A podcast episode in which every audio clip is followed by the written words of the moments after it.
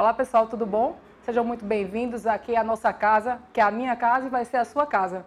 Meu nome é Carmen Sofia, sou servidora do tribunal há 25 anos e estou aqui para dar umas dicas para você sobre o concurso do TJ com relação às normas aplicáveis aos servidores públicos, matéria de minha competência. Eu sou professora também da Escola Judicial e ministro essas disciplinas há muitos e muitos anos. Por isso que o tribunal me convidou para ajudar você no seu estudo. Uma dica de ouro que vai aqui.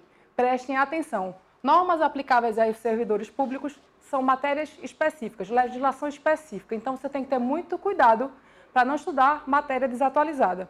O que é que você vai fazer? Você vai no site da ALEP, Assembleia Legislativa de Pernambuco, buscar a norma, seja a Lei Complementar 100, seja o Estatuto do Servidor, Lei 61, 23 de 68. Clica na lei e lá você vai procurar.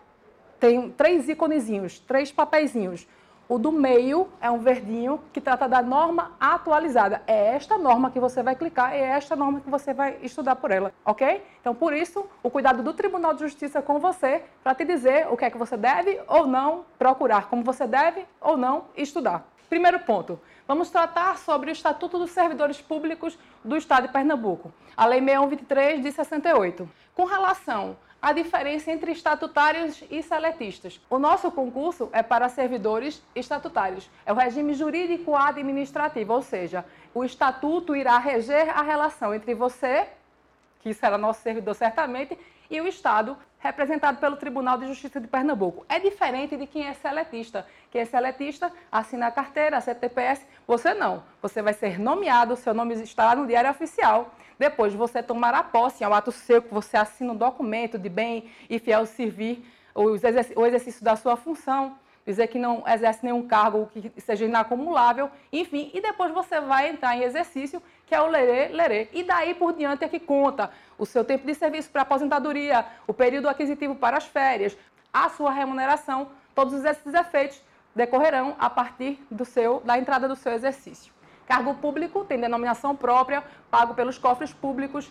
A função específica você vai desempenhar dentro do tribunal. Por exemplo, técnico judiciário, tem área judiciária e área administrativa. Tem as funções de cada um, respectivamente, conforme você viu no seu edital.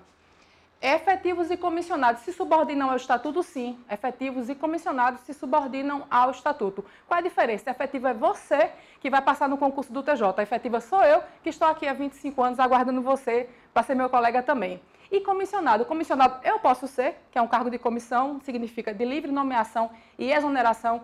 No Estatuto fala governador do estado de Pernambuco, porque a norma é de 68. Mas entenda que acontece para nós, é o presidente do tribunal quem vai nomear para o cargo em comissão, que são de livre nomeação e exoneração, como eu disse, e cargo efetivo é aquele para o qual você está fazendo o concurso é, de provimento efetivo. Necessita concurso, é necessário concurso, não é de livre nomeação e exoneração. Uma dica que eu deixo para vocês é o estudo com relação ao estatuto das formas de provimento. Por quê? Porque sempre cai em prova de concurso. Vocês vão ouvir muito isso. O bandido sempre volta para o mesmo lugar, não é assim? Então, todas as organizações sempre cobram provimento. Não tem nada que estudar? Estuda provimento danado. Então, para facilitar a sua vida e deixar uma imagem para a sua memória, fiz uma frasezinha aqui. No Pro Rei aproveita para rever a transferência. Nomeação, promoção, reintegração, aproveitamento, reversão e transferência. São as formas de provimento previstas no Estatuto do Servidor. Espero vocês no próximo vídeo na próxima semana. Forte abraço,